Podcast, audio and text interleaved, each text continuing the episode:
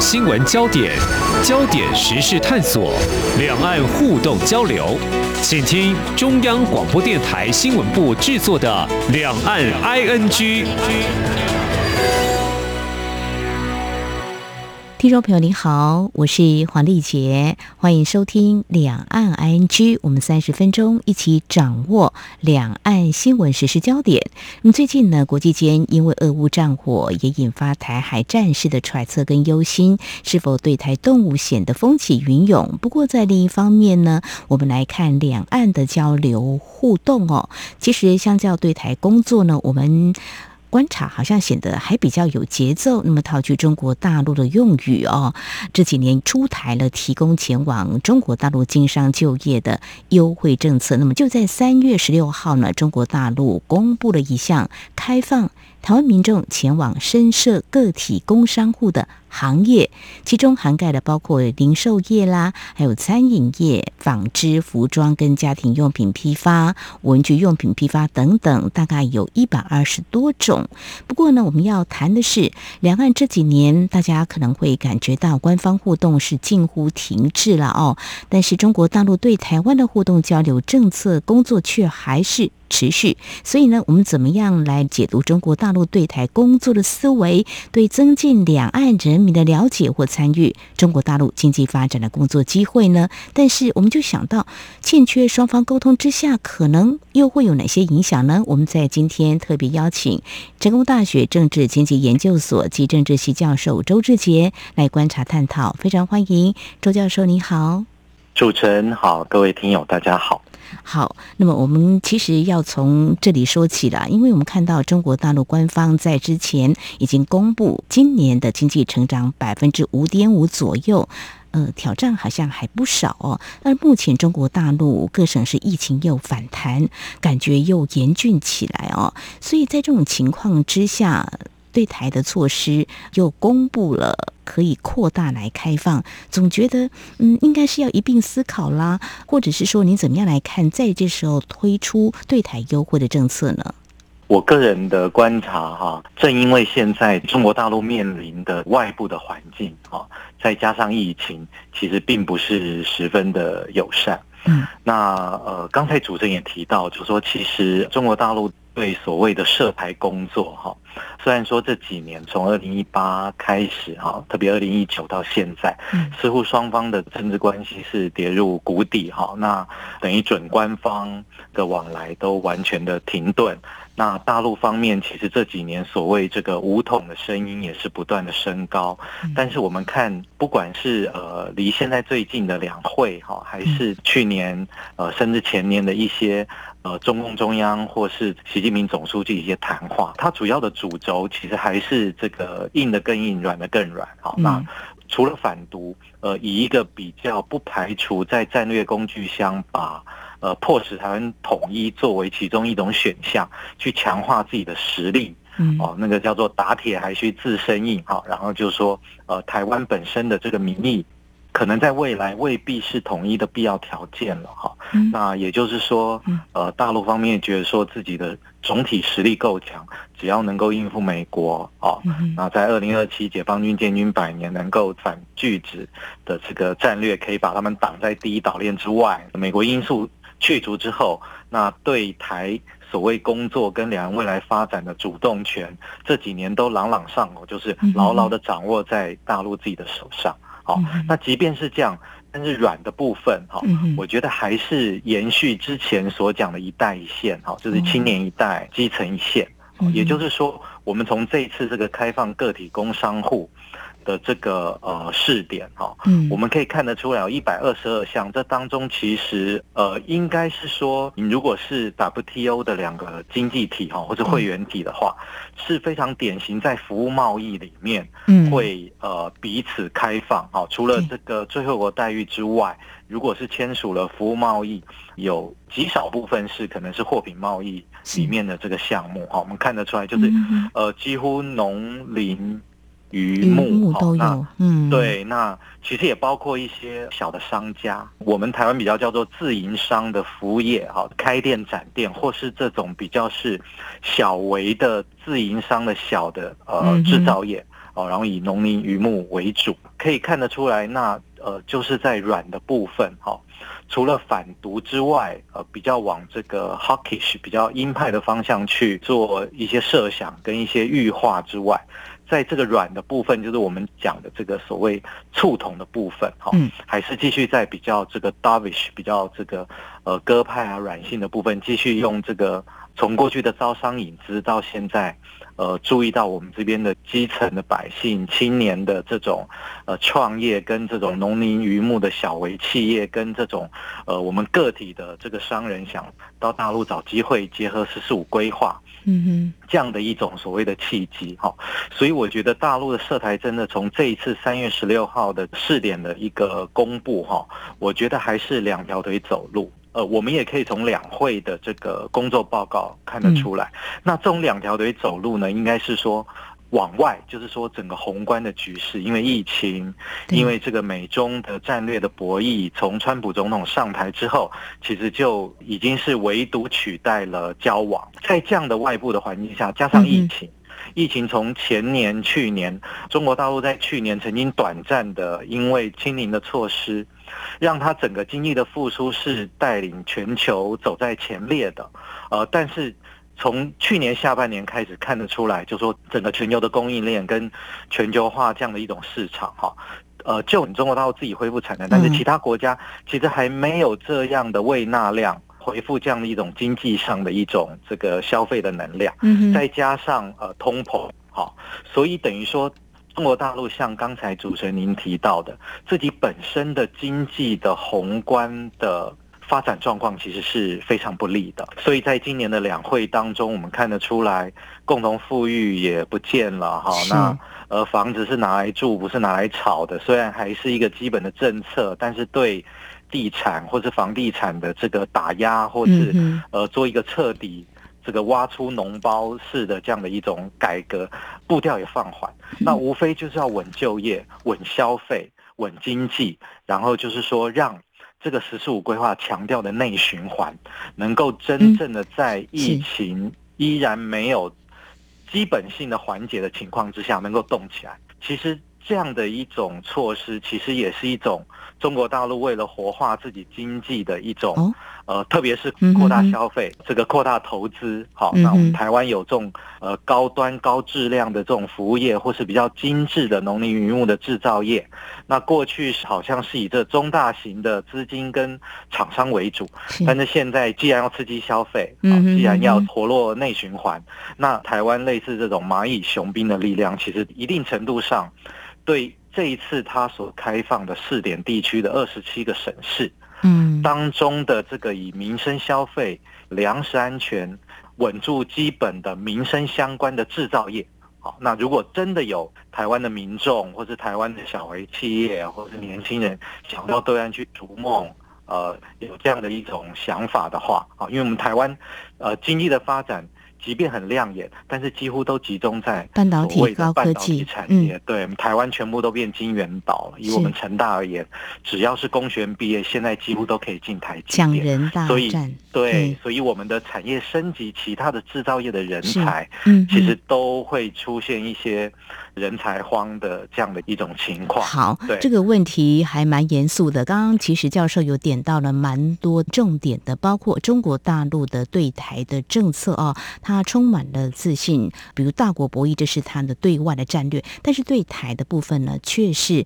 发现我刚刚所提的是非常有节奏，而且应该是一系列，因为二零一八年就是有对台三十一项。措施。那么接下来，二零一九年有对台二十六项的措施。那在去年有一个农林二十二条的措施。我们看到国台办的发言人朱凤莲说，在过去这一年，这是他最近说的，呃，取得了包含帮助台企享受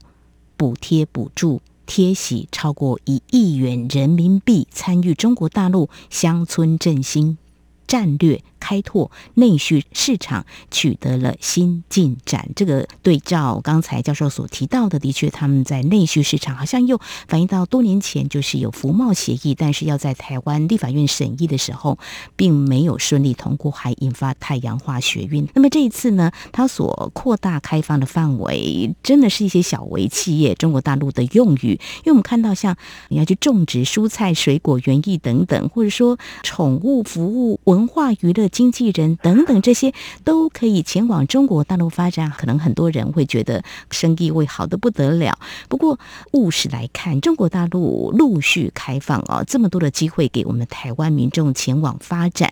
会有诱因吗？讲的是比较直白一点，说台湾民众会去吗？嗯，这个部分的话，老师你又怎么样来看呢？呃，我觉得呃这样的社台的一种呃软调性哈，从刚组成其实已经提到了，去过去这呃几年来一系列的这种吸引我们的人才、资金跟呃现在已经到基层一般百姓哈，都可以到。大陆去挥洒自己的空间啊，去开一家小店啊，啊，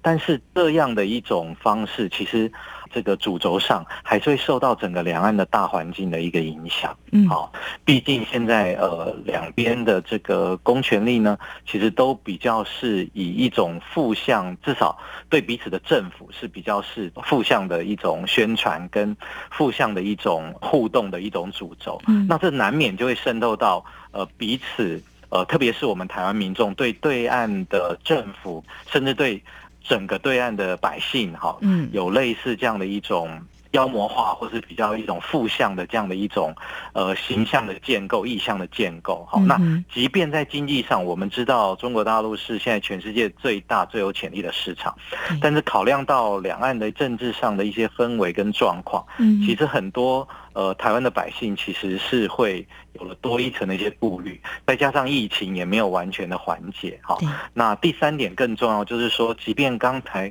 主持人您也把那个朱凤莲讲的哦，呃，已经支出了一亿元这些数字哈，这有点像我们政府讲说哦，我们现在归于返乡有多少金额哈，嗯嗯，那这些金额当然是代表某一种趋势哈，但是。对这些小微企业跟个体户来讲，他到对岸去创业，除了带着资金，呃，甚至去对岸融资，他其实有要做工商登记啊，嗯，跟对岸的十大工商部门，要跟既有对岸现在也在蓬勃发展的“十四五”规划里面相关的这种服务业啊，他们本身有些资料，就是说强龙跟地头蛇，嗯，其实是。大陆的涉台单位，它只是一个统筹协调的机构，它本身是没有实权的。就说当我们台湾人要到大陆去创业的时候，其实还是要跟对岸的职能部门去做呃直接的一种对接，而且你对对岸的消费文化啊、商业的运营的模式啊。官民工商相处的这样的一种文化，未必那么样的一种熟悉哈，所以呃，这个当中就会产生一种，就是说政策归政策，但是落实的相关的配套，这也是一直以来呃，我觉得大陆涉台这样的政策，不是出现一种这个位移式或者摧枯拉朽式的这样的一种犀利，是在于说政策的意志也许高高的放在那，但是在落实的部分，其实。呃，相关的配套不是做的那么的完善，嗯，那这样的做的不完善，也是受到两岸的大气候的影响。比方说，对岸涉台部门比较理解呃台湾的纠结啊，我们这边什么是实，什么是虚啊，呃，但是他们其他的部门或者一般百姓也会受到这几年两岸关系的一些影响。嗯，那其他的部门就未必现在对台胞还是像，比方说马英九总统执政大教赛那么的。对台湾有憧憬，那么的认为说，呃，我们是可以一起帮忙做一些心灵契合的动作，哦，反而可能认为说，反正台湾不撞南墙不回头，就是不是这么正向的看待台湾的同胞去大陆做创业就业，好，或是说不那么热心积极的去友善的帮助，好，所以我觉得它的效果就没有那么的立竿见影。而且这个推出的时机，其实呃，就像刚刚讲的，宏观环境也都不利于，呃，我们现在台湾的年轻人或是这些小微企业主，在花比较多的成本，包括疫情，包括现在，呃“十四五”规划的内循环还没有一个完整的一个模式出现的时候，嗯嗯、如果贸然就是到中国大陆去试水温，好、嗯哦，那即便有这个涉台部门相关的帮助，即便有这个台商协的一些间接的一个帮助。呃，还是会觉得它的风险是高于机会的。哦吼，是好，非常谢谢教授您的解析哦。就谈到中央呢规划的政策做统筹，但是要把这些政策落实，受到目前两岸关系互动的一些影响，再加上其实民众自己本身也会看，在目前大环境之下，我如果前往中国大陆去经商的话，是真的可以很顺利吗？另外一情没有趋缓，其实这个成本还蛮高的。这些都是我们看到了中国大陆在目前所推出大幅开放台湾的民众前往经商，这个门槛是降低了很多。但是会不会诱因以我们台湾民众思索的话呢？或许可能还是会有所斟酌。非常谢谢成功大学政治系教授周志杰为我们所做的解析。那么稍后节目后半阶段，我们就请老师来跟我们谈一谈，到底这几年我们的台商前往中国大陆来发展或试水温，可能会遇到什么样的问题？给听众朋友们一些提醒。那么我们节目稍回来。今天的新闻就是明天的历史，探索两岸间的焦点时事，尽在《两岸 ING》节目。这里是中央广播电台听众朋友继续收听的节目《两岸 ING》。我们在今天节目当中邀请到成大政治经济研究所及政治系教授周志杰，跟我们一起来谈中国大陆在日前又推出新一波的对台优惠的政策。刚刚提到就是说，在中国大陆现在正开展“十四五”规划，那么内循环也正要展开，有一个惠台措施。但是我们看到陆委会其实针对中中国大陆提出这样一个大幅开放的政策，是提醒国人，两岸的法律制度、市场环境、社会价值不同，前往中国大陆投资创业，还是要先做好啊风险的审慎评估。那么，就老师长时间观察下来，就说，呃，我们的台商呢，前往中国大陆投资，主要遭遇还是哪些困难会比较多呢？呃，因为我本身也是这个担任台商张老师哈，所以也常常跟呃台商接触。我觉得这几年赴陆台商一些遇到的瓶颈，其实可以分三个部分来看哈。第一个是老台商哈，在对岸扎根已经非常久了，已经镶嵌到所谓的红色供应链，或是所谓。大陆内循环当中，哈，第二个是比较这个青壮，或者说呃还有一些能动性的这些台商，这些台商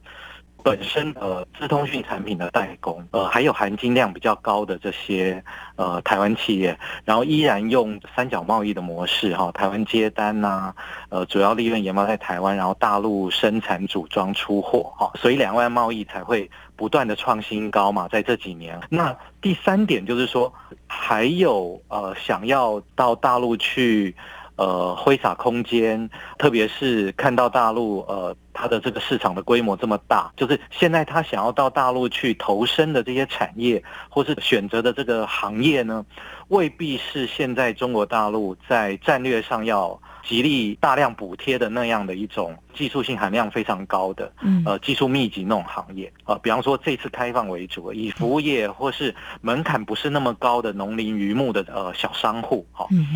呃，它就会出现一个问题了哈，就是它的行业的门槛低，哈，所以等于大陆的政府本身也是鼓励他自己的民众遍地开花，在这些行业上去做一些尝试，特别是现在我们要过去经商那。人家也要保就业啊，而且现在正是因为消费不振嘛，哈，所以呃，这些所谓的小微的服务业，这些蚂蚁雄兵就显得非常的重要。所以无形当中，在第三类的这样的这个台商附路经商，不要说现在还想过去，现在还在大陆的。好，就是这种比较高端的服务业，包括会计师、医师哦，就是去大陆执业啊。其实我想也都会面临到比较大的一个竞争，或是也会面临到他们的呃消费一个问题。好，所以这个部分就会是第三类这个台商他们面临的一些困难。那第一类、第二类台商呢，他们也有二代财富传承的问题，也就是说。这些比较在对岸扎根深的台商，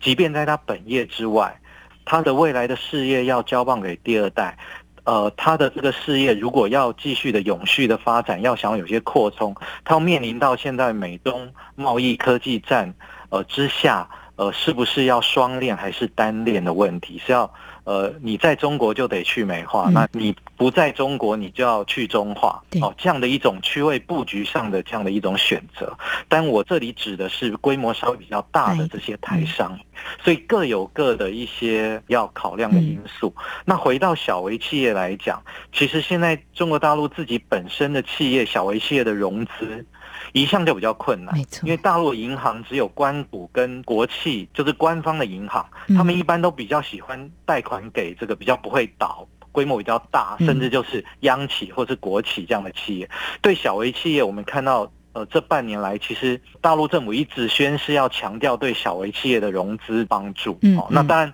我们台商到大陆去，可能自己会有些资金，但是你经营呃到了一定的过程上，你还是得跟对岸的金融机构或是有些融资的问题。哈，因为现在两岸的汇兑又因为各种主客观因素的影响，也不是那么的畅通了。哈，嗯，那第二点还有对岸的环保啊。还有对岸的土地也涨价啦，那还有因为过去都是用批地用这种方式来拉动 GDP，现在这种不可持续，所以等于说大陆整个经济成长的一个成长点，嗯，也从过去的老基建，从过去的这个炒地皮的方式来拉动，转化成为。就是这次大陆要吸引我们台湾，或者过去一直吸引我们台湾的这种高端制造业啊，这些小微的高端的服务业啊，农林渔牧啊，去找新的支撑点，所以正好在这个转化的节点上。嗯，又配合刚讲到他们的环保意识的抬头，哦，你要绿水青山，不要金山银山啊。去年还有这个碳不足，还有停电拉闸这样的一种现象出现，所以等于说现在台商到大陆经商，正好面临这样的一种他们自己经济成长模式的转折的阶段，所以不可控的变因是增加了。再加上本来台商到大陆经商就有合营合资产生纠纷的问题，强龙跟地头蛇好聚不能好散的问题，哦，就是你你要到对岸。是不是你要跟他们的关谷合作啊？特别是我们很多农林渔牧的，其实都到广西啊，或者到江西啊、贵州啊这些地方。我们台湾其实这些农产合作是什么？其实是以民股私营为主，但是对岸其实都有地方政府或者地方政府直接间接相关的利益集团在这当中跟你去做这个对接或者合资合营，所以你等于面对的是。这地头蛇是有官方，甚至有这个公检法的势力在里面，这个也就又增加了营商方面的一些不可确定性，甚至一种行政干预，或是。营商方面的这种非经济成本跟非经济风险的一种评估的问题，这也难怪陆委会会一再的提醒国人，如果要前往中国大陆投资，必须要留意到中国大陆的一些相关的制度，还有整个市场环境的变化。的确呢，是要做一个非常审慎的评估。那最后呢，我们来谈一下，刚才老师你有提到，台湾民众前往中国大陆来经商，即便是小微企业，其实可以看得出来，就是要。加入他们的创新的行列，呃，李克强总理他过去提到要创新创业啊，但是呢，如果台湾的创新能力还不错，因为我们台湾民众可以自由选择我要在哪里投资嘛。那但是就政府的立场来看呢，我们的创新、我们的活力，其实也正是国家的竞争力。你怎么样来看？就是说政府可能还是要正视中国大陆这种单边操作，对台工作，其实对台湾的经济的发展。或许还是会有一些影响的。是，呃，其实如果纯从自由贸易跟这个全球产业分工的角度来看，哈，我们这两三年看到，呃，即便两岸政治关系往下荡，但是经济关系以这个双方的进出口来讲，跟我们的对外的这个外汇的赚取的面向来看，哈，其实两岸呃某种程度上在经济上其实蛮互补的。但在这个之下，其实就因为两岸的政治关系不好，那所以我们的政府其实特别在二零一六之后，其实我们自己对于两岸交流的政策也是往收缩的方向去走的。嗯嗯。哦，也就是说，其实呃，我觉得我们特别是政府啊、陆委会啊，当然都没有很具体细项揭露到底有哪些具体的风险，但是在所谓的宏观风险的这种宣传上，其实是不遗余力的哈。那在这个方面，我觉得。反而倒是说，我们的相关单位，特别也许经济部哦，也可以出点力。比方说，针对所谓个体工商户，他可能都不是有规模的企业哦，那他可能甚至是一些个人或是一些个体。我们有必要去制作一些比较针对他们现在中国大陆的各行各业，特别是农林渔牧或是服务业，嗯，他们现在的整个产业链的一种大致状况的一种介绍，跟我们如果真要过去投资的话，一些相关配套上的一些风险，可以。更细致的做一个类似手册，或是一种附录投资台商必备的这种 A B C 啊，做一个比较客观的一种陈述。机会，我想百姓自己会去找。第二点就是说。正因为我们这边是拉力的角色，所以不管是我们两岸人民关系条例啊、国家安全法、国安五法的这些修订哈，我们现在经济间谍法什么这些都入法了哈。但对小微企而言，这个创新这种专利可能不涉及到国家安全的这种战略性的一种技术，呃，或是所谓营业秘密的外流了哈。那在这个部分，专利的反而是要注意到。在对岸被侵权这样的一种部分是，那当然以这次来看，农林渔牧，呃，这个其实涉及到一些种苗啊，现在已经被各个国家，特别俄乌战争之后哈，会被上纲到成为是国家安全的一个部分。我们这边现在，比方它上面有营业秘密啊，它。算不算是涉及国家安全的一种技术的外流？比方说，我去参加台湾在大陆的台湾农民创业园呐，他们有种苗外流的这样的一种危机啊。那这个的话，我觉得以民为本的角度去做一个比较理性跟客观的一种认定，而不要个案式的把它泛政治化的这种杀鸡儆猴式的这样一种处分。就是做一个比较 general 的标准，让有兴趣把台湾的软实力、跟高端制造业、跟农林渔牧这种精致农业的成果，继续往中国大陆扩散的这些台商，或者这些个人或者个体，也能够到对岸去逐利。嗯、哦，那至于说他会碰到一些呃所谓敏感或涉及到国家战略这些部分，我觉得，我们政府也有必要给一个比较清楚的停损点或是一个节点哈、哦。在这方面，我觉得光有陆委会是不够，就是各个能够对应各个行业的我们这边的职能部门，我觉得都有必要呃由陆委会来协同做一个一致的这样的一种协商。我们毕竟市场有限，现在消费力也不是那么强哈、哦。那如果可以。在各方面这种风险都透过自己或是政府的帮助有一些评估之后。那依然愿意到对岸去大显身手的，其实这个对呃降低两岸关系的一种紧张哈，让两岸能够维持这样的一种和平现状，两边还是有一些呃相互的往来跟黏着，其实也是符合我们自己国家安全一个战略的哈，总比每天讲这个平战转换啊，这个要不要重新征兵啊，好像就是真的要上战场这样的一种态势哈，我觉得两岸的经济关系又这么密切。还是要在这个政治经济这两方面，好，在这个松跟紧。反中跟和中当中，我觉得要有一定程度的一种脱虚向实的平衡，这样对我们国家永续的这个生存跟发展，其实才是真正有利的。战争没有赢家，没有错，这个冲击非常大。非常谢谢周教授您的建议，就投资面来说，这个风险方面的评估啊，这个资讯呢，政府应该要做好，给民众参考的一些很实际的资讯。那相关的立法呢，也要跟进哦。那刚刚老师有提到两岸的政治关系不好，的确呢。如果说在套在目前呢，都是中国大陆嗯单边操作，没有政治共识基础之下呢，这样是没有沟通的。没有签任何的协议，如果对于要前往投资经商呢，都是极大的风险，也没有检讨机制。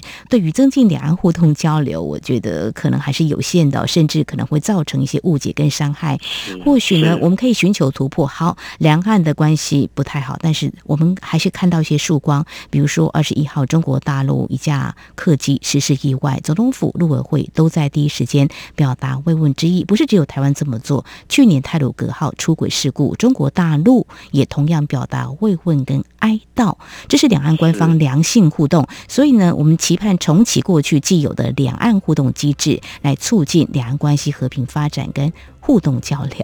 所以在今天呢，非常谢谢我们成大政治经济研究所暨政治系教授周志杰观察解析和我们一起关心这样的焦点话题。非常谢谢周教授，谢谢你。谢谢丽姐，谢谢各位听友。好，以上呢就是今天节目，非常感谢听众朋友您的收听，华丽姐祝福您，我们下次同一时间空中再会。